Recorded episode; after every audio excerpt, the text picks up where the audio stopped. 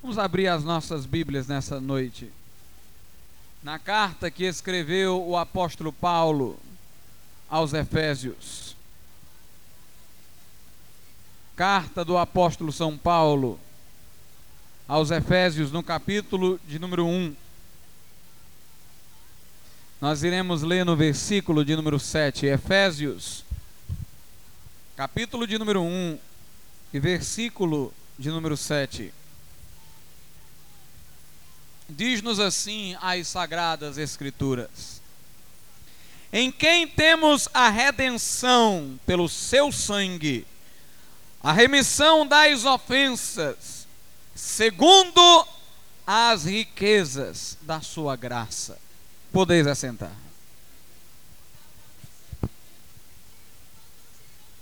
Meus amados irmãos, este versículo, tão singelo, tão simples, no meio de um discurso tão profundo do apóstolo Paulo, que aborda temas complexos como a predestinação, elucida, esclarece tudo aquilo que nos é necessário à salvação.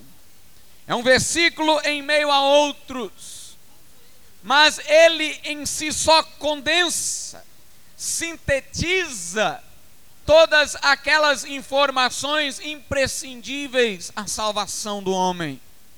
Em primeiro lugar, aqui se diz acerca de Cristo o seguinte: em quem temos a redenção pelo seu sangue. Nós temos a redenção numa pessoa não fala aqui de uma coisa, mas de alguém em quem, quem trata-se de uma pessoa como o que referiria-se a uma coisa. Aqui diz em quem temos a redenção? Temos a redenção numa pessoa, a pessoa de nosso Senhor e Salvador Jesus Cristo. Devemos, em primeiro lugar, atentar para isto. A primeira informação aqui, imprescindível, para a nossa salvação é esta: a salvação na pessoa de Jesus Cristo.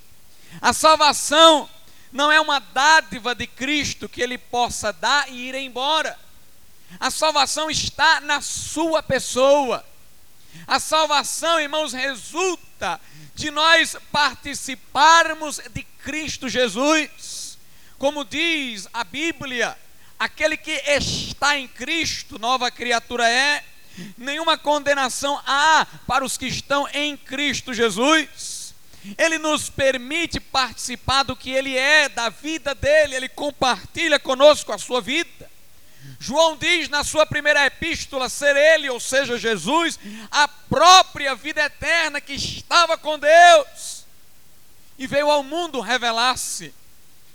Estar em comunhão com Jesus é estar em comunhão com a vida eterna. Participar do que Jesus é, é participar da vida eterna. Ter Jesus no coração é ter a vida eterna. A Bíblia fala, irmãos, que Jesus está em nós e nós estamos em Jesus. Cristo em nós, diz o apóstolo Paulo, a esperança da glória.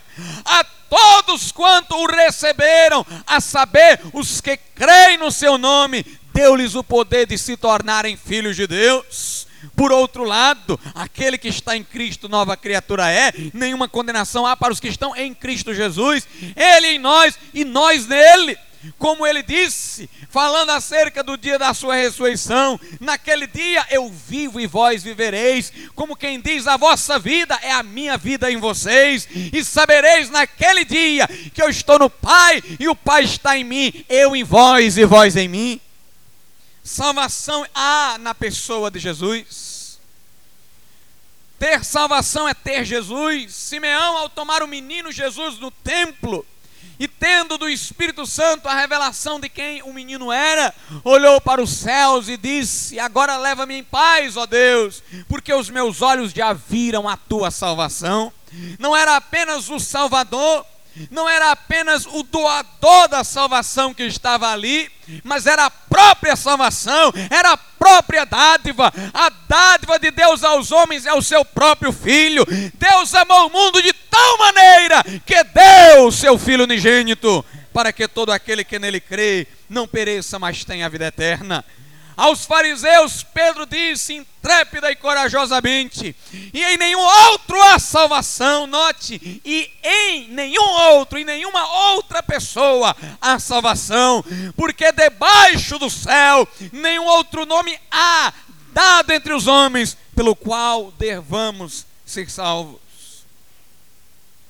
Salvação nós temos pelo fato de Jesus estar vivo, como ele disse: Eu vivo e vós vivereis. A vida espiritual que eu tenho decorre de ele estar ressurreto dentre os mortos.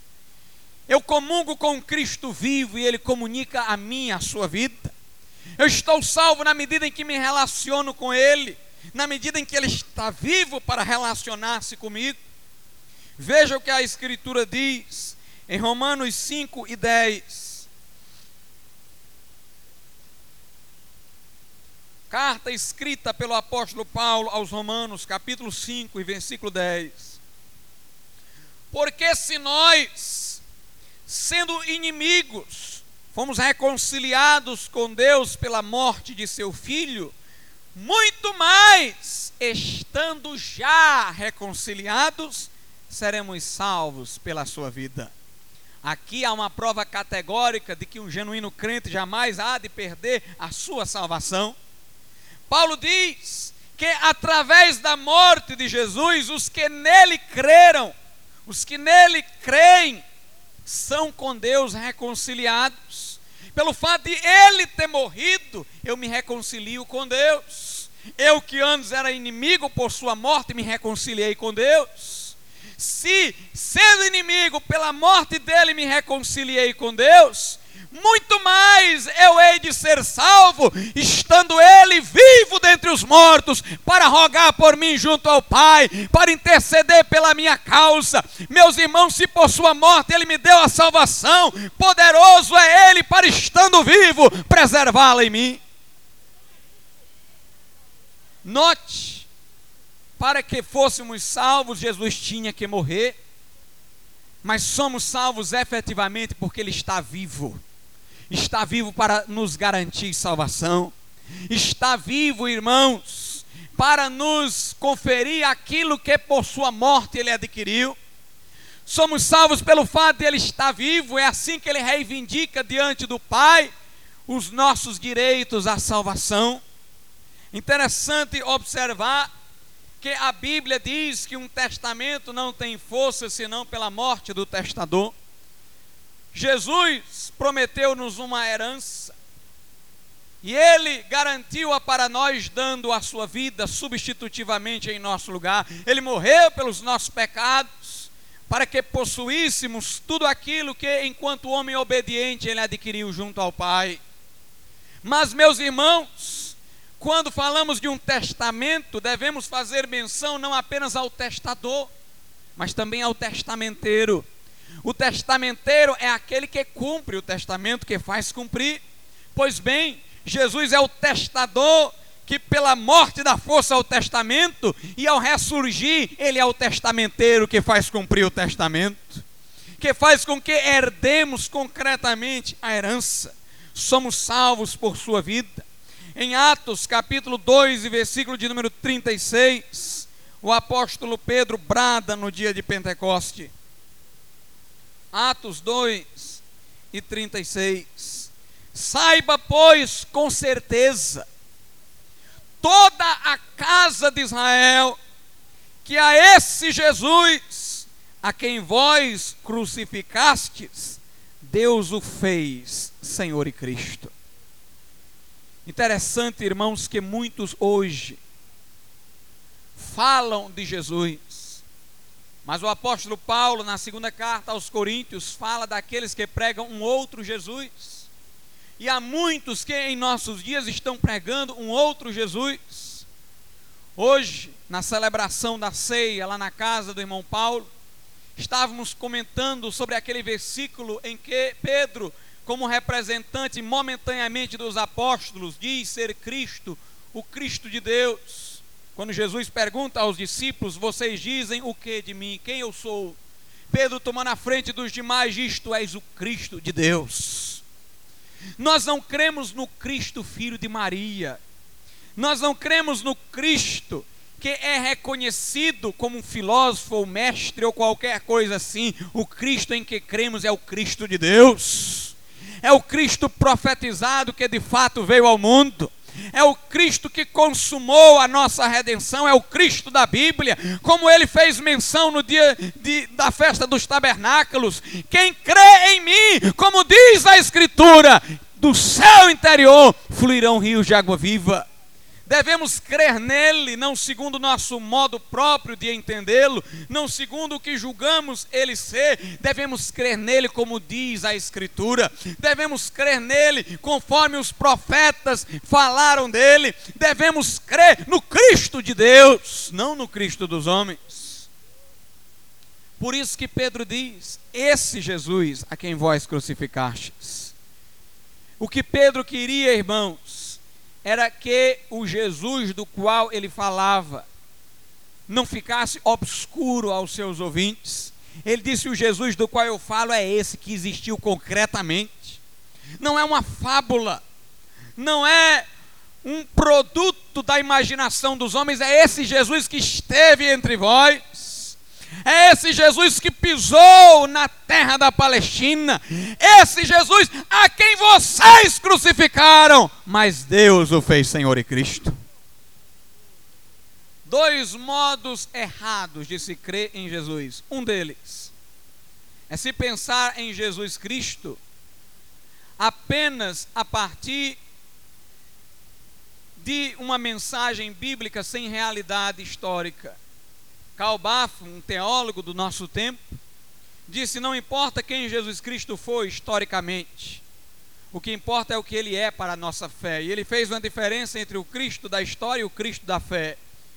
Como se não importasse se Jesus de fato existiu ou não, andou na terra ou não, para nós ele existe, para nós nós cremos nele. O Jesus de Calbaf é um Jesus bíblico, porém não real, não concretamente histórico. Os teólogos liberais, por outro lado, procuraram averiguar quem Jesus Cristo foi na história, a parte das Escrituras, e terminaram colocando Jesus na posição de um homem de valor, mas um simples homem. E estes teólogos liberais inadmitiram a ressurreição de Cristo, não creram que ele morreu de modo expiatório, mas apenas para dar exemplo de abnegação. Nós não devemos ficar nem com esse Cristo fantasma de Calbaf, nem com este Cristo, mero homem histórico dos teólogos liberais. O Cristo no qual cremos, irmãos, ele existiu concretamente. Saiba toda a casa de Israel que este Jesus a quem vós crucificaste, ele existiu. Ele foi crucificado pelos judeus, por isso que o credo diz: padeceu sob Pôncio Pilatos, ou seja, ele é real, ele é histórico, ele esteve entre nós, ele entrou nas águas do Jordão, ele verteu sangue, ele morreu no madeiro. Mas eu quero dizer uma coisa: ele não era um mero personagem histórico, era o Verbo que se fez carne e habitou entre nós, e nós vimos vimos a sua glória como a glória do unigênito do Pai, cheio de graça e cheio de verdade. Sim, ele nasceu, nasceu em Belém, nasceu concretamente numa manjedoura, mas ele nasceu por obra e graça do Espírito Santo no ventre de uma virgem. É verdade, ele viveu, ele foi tentado como nós, mas sem pecado. Ele esteve aqui, pregou, mas pregou como nunca ninguém jamais pregou. Ele morreu numa cruz, sim, mas ele não morreu como vítima, ele não morreu como um sentenciado pelos homens, ele morreu dando a sua vida pelos pecadores. O bom pastor deu a vida pelas ovelhas, ele deu um grito na cruz, sim, está consumado, mas não era um grito de dor, era o grito da vitória, era o grito da expiação. O véu do templo rasgou-se do alto a baixo, o sol escureceu, as rochas fenderam e o Cordeiro de Deus tirou o pecado do mundo. Aleluia. Esse Jesus do qual eu falo, ele ainda está presente por seu Espírito. Ele subiu ao céu para interceder por nós. mas ele falando do Espírito Santo, disse que por intermédio deste Espírito, ele estaria conosco todos os dias, até a consumação dos séculos. Ele está aqui, ele está no coração dos que creem, ele fala conosco, ele comunga conosco. Nós não cremos num personagem histórico do passado apenas, ele esteve entre nós, mas nós cremos nele estando conosco agora, vivendo conosco agora, andando conosco agora. Antes ele andou pessoalmente em carne nas ruas da Palestina, agora ele anda conosco, ele anda também nas ruas dessa terra através de nós em quem ele habita. Aleluia! Somos salvos na sua pessoa. Meus irmãos, o homem tem que se arrepender de seus pecados cometidos contra Deus e tem que confiar em Jesus como remédio. Em Atos 20 e 21, Paulo diz que testificou a todos da necessidade de conversão a Deus ou de arrependimento para com Deus e da necessidade de se ter fé no Senhor Jesus. Nós somos salvos nos arrependendo de nossos pecados e crendo no Senhor Jesus Cristo vivo, aquele que os homens crucificaram, mas que Deus fez dele Senhor e Cristo. O texto de Efésios diz: Em quem temos a redenção? Temos a redenção nele. Arrependendo-nos de nossos pecados e invocando a Jesus é que somos salvos. Todo aquele que invocar o nome do Senhor será salvo. Se com a tua boca confessares Jesus como Senhor da tua vida, e em teu coração creres que Deus o ergueu dos mortos, ou seja, que Ele está vivo para ser Senhor de fato, serás salvo. Não basta eu crer que Ele é Senhor, como quem diz, bem, Ele é Senhor da minha vida, independente de Ele ter ressuscitado ou não. Não quero nem saber se Ele existiu, se Ele morreu, se Ele ressurgiu. Ele é Senhor da minha vida, Ele existe para mim. Nós não somos dessa linha de pensamento de Calbaf.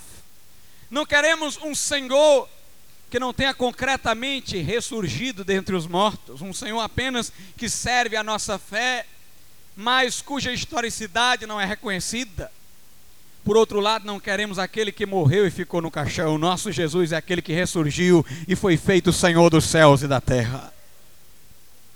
Esse é o Jesus a quem servimos e em quem temos a redenção. Se com a tua boca confessares a Jesus como Senhor e em teu coração creres que Deus o ergueu dos mortos, serás salvo.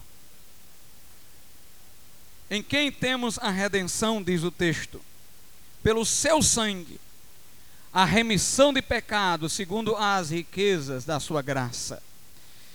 Meus irmãos, aqui fala que em Jesus temos a redenção pelo seu sangue, que essa redenção seria a remissão de pecados. Aqui há um problema teológico a ser re resolvido. A redenção na Bíblia é a salvação final. É o produto final da salvação, é a redenção do corpo.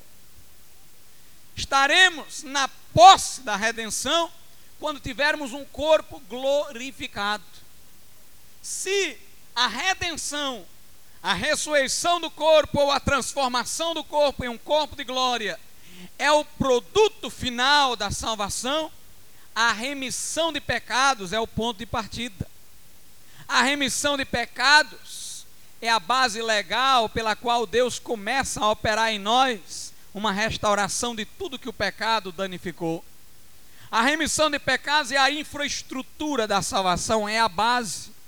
Primeiro, Deus absolve-nos dos pecados, perdoa-nos os pecados, para depois regenerar o nosso espírito, santificar a nossa alma e, por fim, transformar o nosso corpo no momento profético previsto na palavra de Deus, ou seja, quando Jesus vier para levar a sua igreja deste mundo. Aqui diz que em Jesus nós temos a redenção a saber, a remissão de pecados. Mas a redenção é o produto final, é do corpo. A remissão de pecados é o ponto de partida, é a infraestrutura, é a base da salvação. Por que, que a redenção aqui aparece como remissão de pecados? Porque a Bíblia quer dizer, irmãos, que aquele a quem Deus perdoa no começo, ele vai ressuscitar o corpo deste no final. Deus não começa uma obra que não termina. Paulo diz aos Filipenses Paulo diz aos Filipenses: aquele que em vós começou a boa obra, a aperfeiçoará até o dia de Cristo Jesus. Eu quero vos dizer uma coisa: para nós a remissão de pecados acontece na hora em que cremos e a ressurreição do corpo acontece no final, mas para Deus tudo acontece no momento só, porque para Deus, irmãos, é impossível alguém ser perdoado e não chegar à ressurreição do corpo, é impossível alguém ser perdoado e no final não entrar no céu. O perdão de Deus não é revogável, é irrevogável. O perdão de Deus, irmãos, não é retratável, é irretratável. Quando Deus perdoa, Ele perdoa mesmo. Se Ele me perdoa agora, posso estar certo eu de que meu corpo estará um dia glorificado. Por isso que a Bíblia diz: aqueles a quem Deus chamou, Ele também justificou. Aos que justificou, a estes também glorificou. Glorificar é ressurgir o corpo, é transformar o corpo, é dar-nos um corpo de glória. Para Deus isto já aconteceu, por isso que o verbo está no passado. Aqueles a quem ele justificou, ou seja, deu remissão de pecados, a estes também glorificou, diz Paulo em Romanos 8. Para Deus, irmãos, ao dar Ele a dádiva da salvação, tudo é um pacote só. A divisão quem faz é o tempo. Primeiro, a regeneração do meu espírito, depois, paulatinamente, a santificação da minha alma, depois, a glorificação do corpo. Deus manda uma salvação que é um, um todo só. E o tempo é que a desenvolve, mas para Deus não há tempo, logo ela é sempre uma salvação só.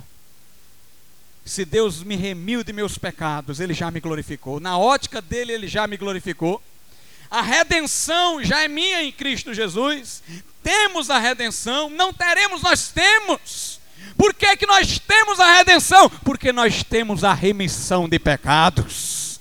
E o Deus que nos remiu é o Deus que vai fazer ressurgir o nosso corpo. E o Deus que em nós começou a boa obra é o Deus que a aperfeiçoará até o dia de Cristo Jesus em quem temos a redenção, a saber, a remissão de nossos pecados, temos agora. Veja o que o apóstolo Paulo diz na carta aos Coríntios, capítulo 1 e versículo 30. Veja como se reitera esta ideia de que temos tudo em Cristo agora, porque se temos justificação, temos redenção. 1 aos Coríntios, capítulo 1 e versículo de número 30 mas vós sois dele, ou seja, somos de Deus, em Jesus Cristo. Aleluia. Salvação está em Jesus, é por estarmos em Jesus que somos de Deus. Fora de Jesus, não somos de Deus, somos do diabo. Aos fariseus, Jesus disse: Vós tendes por pai o diabo. Nós somos de Deus em Jesus Cristo. Jesus é o único mediador entre Deus e os homens é o caminho, a verdade e a vida, e ninguém vem ao Pai a não ser por intermédio dele. Ele é a porta, quem entrar por ele salvar-se-á, ele é o acesso a Deus. Vós sois dele, ou seja, de Deus, em Jesus Cristo, o qual para nós foi feito por Deus sabedoria, ele é a sabedoria de Deus para nós. E justiça, ele é a justificação, é o perdão de Deus para nós e santificação e redenção. Jesus é tudo isso para nós: é sabedoria, é justiça, é santificação e redenção. Se Deus nos remiu de nossos pecados, perdoando-nos, por certo, na mente dele nosso corpo já está glorificado. O que separa a remissão de pecados e a glorificação do corpo é o tempo que existe para nós e não existe para Deus. Meus queridos irmãos, o texto diz que Deus nos deu remissão de pecados pelo sangue de Cristo, segundo as riquezas de sua graça. Bonhoeffer, um pregador evangélico de nosso século, que já partiu dessa vida para outra, dizia que a graça de Deus, pela qual somos salvos, não é uma graça barata, é uma graça custosa. Alguém diz como é que uma dádiva gratuita custa alguma coisa? A Bíblia diz em Isaías 55 para complicar ainda mais: vinde, comprai sem dinheiro e sem preço. A salvação é comprada, agora sem dinheiro e sem preço. Como é que se compra uma coisa sem dinheiro e sem preço? Como é que uma graça é cara e não barata? Porque, meus irmãos, o que para nós é gratuito, para Jesus foi de um custo muito alto. Nós compramos a salvação, sendo que o dinheiro não é nosso, é aquele que Jesus nos deu, o seu próprio sangue. Você não vai a Deus e diz: Me dá aí a salvação. Você vai a Deus e pede a salvação, lembrando de que o sangue do pacto foi vertido. O sangue de Jesus foi derramado, você leva o preço a Deus, o sangue do Cordeiro, você invoca a salvação, porque confia no sangue de Jesus. Deus vai lhe dar de graça, mas essa graça não é barata. Para que a porta da graça fosse aberta, Jesus teve que verter o seu sangue na cruz do Calvário. Deus dá-nos o seu perdão, mas o seu perdão é com satisfação sua justiça exigia punição e ela foi satisfeita. Alguém foi punido em nosso lugar. Deus perdoa-nos. Mas o nosso pecado foi pago. A justiça de Deus foi satisfeita. Por isso que nós não temos propriamente perdão, nós temos é remissão de pecados. Remissão envolve pagamento de preço. Foi pago, nosso pecado foi espiado, a nossa culpa, irmãos, foi espiada. Por isso que eu não posso conceber um crente que não valorize a salvação. Por isso que eu não posso conceber que alguém seja crente e não ande em retidão. Meus irmãos, só para eu chegar a Deus e pedir salvação de graça, eu tenho que me lembrar tudo que Jesus sofreu e fez no Calvário. Como é que eu posso me lembrar disso e não me comover? Como é que eu posso crer em tudo isso que Jesus fez e não me comover? Meus irmãos, eu tenho que abominar o pecado, já que por causa dele Jesus sofreu tanto, aquele que me amou e deu-se por mim. Eu tenho que amar demais a Jesus, por tudo que ele fez por mim. Por isso que a fé no sangue arranca-nos do pecado e ata-nos a Cristo em laços de amor. Segundo as riquezas da graça, nós obtivemos remissão de pecados pelo sangue de Jesus. Sim, a salvação é de graça pela fé. Em Efésios 2 e 8, a Bíblia diz: pela graça é que sois salvos por intermédio da fé, isto não vem de vós, é dom de Deus. Em Romanos 4 e 16, a Bíblia diz que somos salvos pela fé e não pelas obras. Em Romanos 11, 6, a Bíblia diz: se é pela graça, já não é pelas obras, de outro modo, a graça já não seria mais graça. Somos salvos, sim, pela graça, mas pela graça, irmãos, que não é barata, pela graça que custou um preço muito alto. E eu quero vos dizer uma coisa ainda: o perdão que Jesus nos dá é um perdão que incita-nos a uma mudança, conforme já vos falei. A mulher que chorava aos pés de Jesus e pranteava, arrependendo-se de seus pecados e confiando nele, recebendo dele perdão, ele disse que ela o amava, porque a ela muitos pecados haviam sido perdoados. E Jesus disse: A quem muito se perdoa, muito ama. Se nós fomos absolvidos de pecados que nos levariam à distância eterna de Deus pelo sangue de Jesus, é claro que passaremos a amá-lo muito. Se sabemos que nosso pecado fez com que Jesus tivesse que morrer, iremos abominar o pecado. Por isso, Jesus podia perdoar as pessoas e depois dizer a elas: agora vai, não peques mais. O perdão de Jesus tinha o poder de transformar. O, o, perdão de Jesus tinha o poder de fazer a pessoa abominar o pecado da qual ela tinha sido perdoada. E o perdão de Jesus tinha o poder de fazer as pessoas amarem a Deus. O perdão do homem não pode fazer isso, o perdão papal não pode fazer isso, mas o perdão de Jesus Cristo pode, pode quebrar os laços do pecado e ligar o homem a Deus. A graça pela qual somos salvos não apenas nos perdoa, mas ela nos santifica, ou seja, ela nos separa do pecado para que vivamos para Deus. Veja aí o que a Bíblia diz em Tito 2 e 11 epístola escrita a Tito, capítulo de número 2 e versículo 11. Porque a graça de Deus se há manifestado, trazendo salvação a todos os homens, ensinando-nos que, renunciando à impiedade e às concupiscências mundanas, vivamos neste presente século sóbria, justa e piamente. A graça que traz-nos salvação também instrui-nos, ensina-nos a renunciar à impiedade e às concupiscências mundanas, diz o texto, a fim de que possamos viver no presente século sóbria, justa e piamente. É graça santificante. A mensagem que eu tenho até aqui pregado é a mensagem da cruz. Paulo chama de palavra da cruz e diz ser ela loucura para os ímpios, para os incrédulos.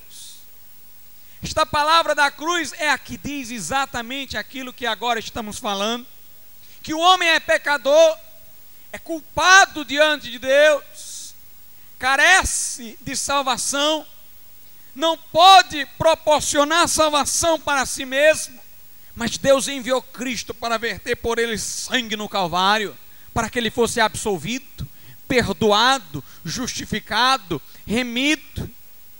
E quando o homem se arrepende de seus pecados e crê em Jesus, isso lhe acontece, ele é absolvido, ele é justificado, ele é perdoado, ele é remido. E com o perdão, Deus envia a restauração do nosso espírito que foi morto pelo pecado. Deus também santifica a nossa alma, ou seja, separa do pecado para que ela se dedique a Deus. E o Deus que nos dá a salvação irá no futuro glorificar o nosso corpo, dá a Ele a incorruptibilidade. Mas se Ele já nos perdoou tudo o mais, é certo porque Deus não nos dá a salvação por partes. Ela se desenvolve no tempo em partes, mas ela é dádiva, ela é dádiva completa. Jesus salva perfeitamente, Hebreus 7, 25, os que por ele se chegam a Deus, porquanto vive para interceder por eles. Esta mensagem não é agradável ao homem natural em primeiro lugar, porque ela diz ser o homem natural pecador, o que ele não gosta de ouvir. Esta mensagem, irmãos, parece ridícula à razão humana, porque é ao homem esquisito que Deus tenha se feito carne e vindo morrer por nossos pecados. O amor de Deus é tão grande que parece ridículo ao miserável pecador. Porque o pecador não vê valor tão grande em si para que Deus faça tal coisa. E não vê por que razão Deus seria tão exigente no cumprimento de sua lei, a ponto de ele mesmo se submeter em carne à punição que nos era devida. Esta palavra parece loucura ao de fora, por isso que ela tem que ser pregada na unção do Espírito Santo de Deus. Por isso que ela não pode ser pregada em nossa condição natural ela tem que ser pregada pelo poder de Deus. Deus nos envia o seu Espírito Santo para que por ele tenhamos o poder de testemunhar. Veja o que a Bíblia diz na primeira carta aos Coríntios, capítulo de número 2. Primeira carta aos Coríntios, capítulo 2, a partir do versículo de número 1. E eu, irmãos, quando fui ter convosco, anunciando-vos o testemunho de Deus, não fui com sublimidade de palavras ou de sabedoria. Interessante aqui observar isto, que Paulo diz que foi ter com os de Corinto, anunciando a eles o testemunho de Deus. A Bíblia diz que o Espírito Santo é quem testifica de Jesus. Se eu lhe falar de Jesus nessa noite, mas o Espírito Santo não testificar dele no seu coração, tudo é em vão. É o Espírito Santo quem fala ao homem de Jesus. Mas o Espírito Santo toma as nossas palavras na medida em que elas são condizentes com a Escritura e faz dessas palavras palavras suas. As lacunas de nossa mensagem ele preenche. As deficiências de nossa expressão ele esclarece. Mas aprove a Deus que o seu espírito não tocasse o homem sem se valer de nossas palavras. Por isso, meus amados irmãos, nós anunciamos o testemunho de Deus. Quando nós anunciamos, é Deus quem por nós dá testemunho. Como diz Paulo aos de Corinto, é como se Deus por nós rogasse aos homens que se reconciliem com Ele. É como se Cristo por nós rogasse aos homens que os homens se reconciliem com Deus. O nosso testemunho é o testemunho de Deus através de nós. Por isso que Paulo diz que não se preocupou com sublimidade de palavras, não se preocupou em apresentar de modo menos ofensivo à sensibilidade humana a mensagem da cruz, porque Paulo sabia que quem ia tocar o descrente era Deus. Quem ia valer-se das palavras que ele pronunciava para gravá-las no coração do descrente era Deus. Não era a sua eloquência, não era o seu poder de persuasão, era Deus. Por isso que no versículo de número 3 ele diz: E eu estive convosco em fraqueza, e em temor e grande tremor. O que Paulo quer dizer é o seguinte: quando eu estive convosco, eu tive dificuldades de me expressar, porque estava enfermo, fraco Paulo diz: Eu não tinha nem como confiar em mim. Estava trêmulo com medo dos perseguidores, mas vos preguei a palavra, isso foi bom, porque na minha fraqueza operou a fortaleza de Deus. Não podendo eu confiar no meu poder de persuasão, vi-me obrigado a confiar somente em Deus, que podia valer-se de minhas palavras para gravar a mensagem do Evangelho em vossos corações. No versículo de número 2 ele diz: Porque nada me propus saber entre vós senão a Jesus Cristo e este crucificado. Jesus disse que quando fôssemos testemunhar, não planejássemos o que havíamos de dizer. Ele não queria dizer que não preparássemos, por exemplo, uma mensagem, mas que estivéssemos sempre dispostos a mudá-la, porque o Espírito Santo é quem na hora H iria falar por intermédio de nós. Jesus disse, portanto, nada pré-estabeleçam para falar, mas Paulo diz aqui, não contradizendo Jesus, mas complementando, que uma coisa, porém, nós devemos premeditar, é que nós vamos falar acerca de Cristo e este crucificado. Paulo diz: quando eu cheguei aí, eu estava fraco, eu estava trêmulo, eu estava cansado. Mas eu me propus uma coisa a dizer, o resto eu deixei com Deus. E o que eu me propus a dizer foi isso: que Jesus foi crucificado por amor a vocês. Paulo disse: Eu não tive tempo de preparar-me para enfrentar os conhecimentos filosóficos de vocês.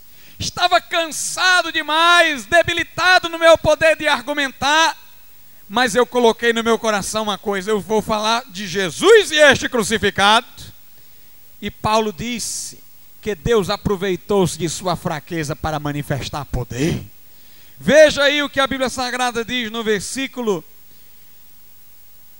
de número 4 e 5. A minha palavra e a minha pregação não consistiram em palavras persuasivas de sabedoria humana, mas em demonstração do Espírito e de poder, para que a vossa fé não se apoiasse em sabedoria dos homens, mas no poder de Deus. Meu amigo, você é pecador. Carece de salvação. A salvação na pessoa de Jesus Cristo, que por você verteu sangue. Nele a remissão de pecados, a redenção, segundo as riquezas da graça, cara de Deus. O que tive para lhe dizer é simples Talvez você diga como um pastor pode, com tão pouca coisa, querer persuadir-me de que tudo isso que aqui foi falado é verdade. O rei Agripa uma vez olhou para Paulo quando este lhe pregava e disse: Com pouca coisa tu já queres me persuadir a ser um cristão? E Paulo, que estava acorrentado, disse: Quisera Deus, que por muito ou por pouco, não importa se é falando muito ou falando pouco, é Ele quem fala poderosamente. Quisera Deus que por muito ou por pouco, tu fosse como eu sou. Não é o muito falar, não é o pouco falar, é Deus que está se revelando a ti. É Ele que te persuade, é a autoridade dele que fala. É Deus que te chama. Alguém diz qual é a prova de que isto é verdade? A prova é o que Deus está falando no teu coração agora e do qual tu não podes fugir. Hoje te foi apresentada a mensagem na cruz: crê no Senhor Jesus e serás salvo. Vamos ficar de pé.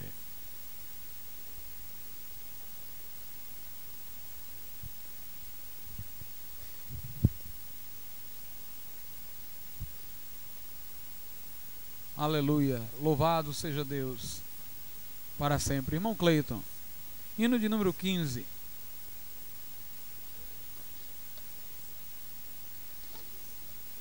Aleluia. Eu estava falando aqui com o irmão Filho logo que ele pregou. Eu disse, irmão, Raimundo Filho, não se desanime, nunca. Com as angústias pelas quais um pregador passa. Um dia o povo está de um jeito, outro dia o povo está do outro. Um dia a palavra flui, outro dia ela não flui. Mas eu sei de uma coisa: pelo muito ou pelo pouco, poderoso é Deus para falar na gritaria e no silêncio, na lágrima ou na contemplação, na igreja lotada, na igreja pequena. Você que está aqui nessa noite, Deus está falando com você. Não é nada do lado de fora que prova que isso seja verdade. É o que está acontecendo aí dentro de você. Por fora tem um homem falando.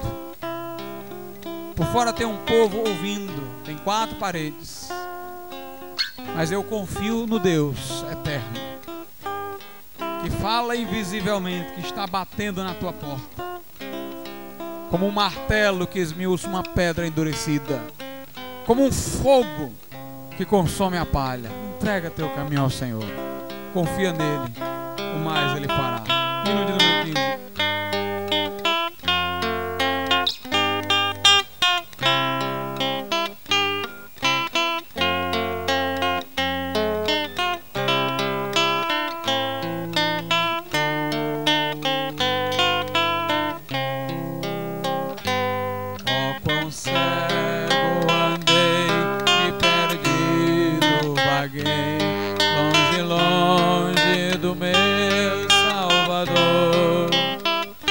Do céu ele desceu e seu sangue verteu. Não tem nada mais glorioso do que isso. Eu não tenho nada mais maravilhoso para te dizer do que isso. Foi na cruz, onde um dia eu vi meu pecado castigado em Jesus.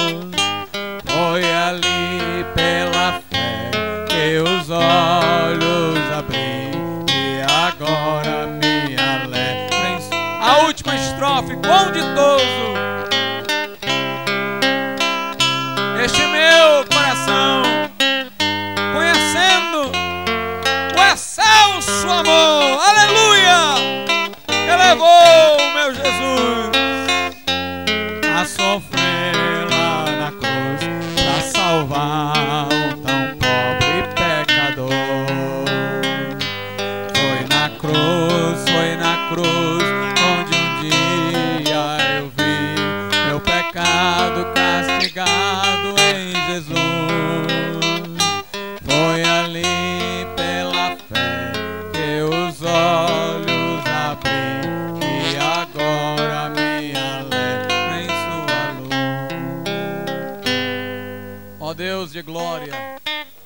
e suprema bondade, caia o teu Espírito Santo agora, Senhor, neste lugar.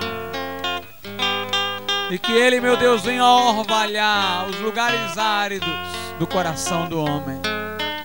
Que Ele revele Jesus, Sua graça, Sua glória, Seu grande amor que nos chama assim. E que pessoas nessa noite entreguem a Cristo seus corações para que tenham seus pecados perdoados e para que sejam redimidos pela graça. Em nome de Jesus. Nessa noite, enquanto irmãos estão orando a Deus, eu pergunto: quantas pessoas aqui dizem, pastor, eu não sou crente? Se eu morresse agora, eu não sei para onde iria. Mas eu quero entregar minha vida a Jesus agora, eu quero saber que Ele me perdoou. Eu quero saber que vou para o céu. Eu quero ter Jesus na minha vida. Levante a sua mão e eu quero orar por você agora. Dê um sinal com a sua mão. E nós vamos orar pela sua vida. Onde está alguém nessa noite? Amém. O seu frota, que oração. Quem mais quer entregar sua vida a Jesus nessa noite? Você que ainda não é crente, lá atrás, no meio, onde você estiver. Levante a sua mão e eu quero orar pela sua vida agora. Para Deus fazer uma obra no seu coração.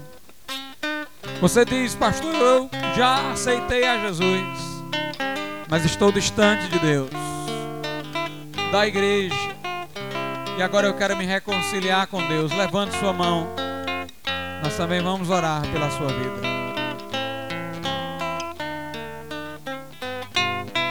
Jesus disse: Quem me confessar diante dos homens, eu confessarei diante do Pai que está nos céus. Quem, porém, se envergonhar de mim e das minhas palavras, terei vergonha dele, na presença de Deus e dos seus santos anjos. Glória a Deus. Aleluia. Seu Frota, pode vir à frente se quiser receber oração. Aleluia, já temos pessoas nessa noite para entregar a vida a Jesus.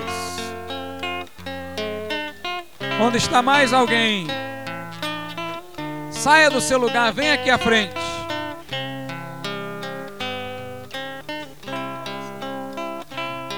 Nosso irmão também quer oração nessa noite.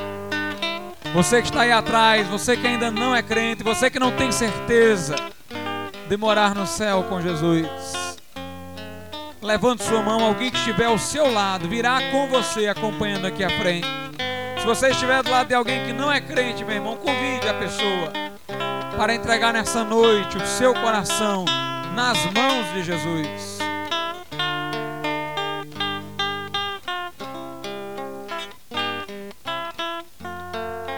A Deus nesse instante.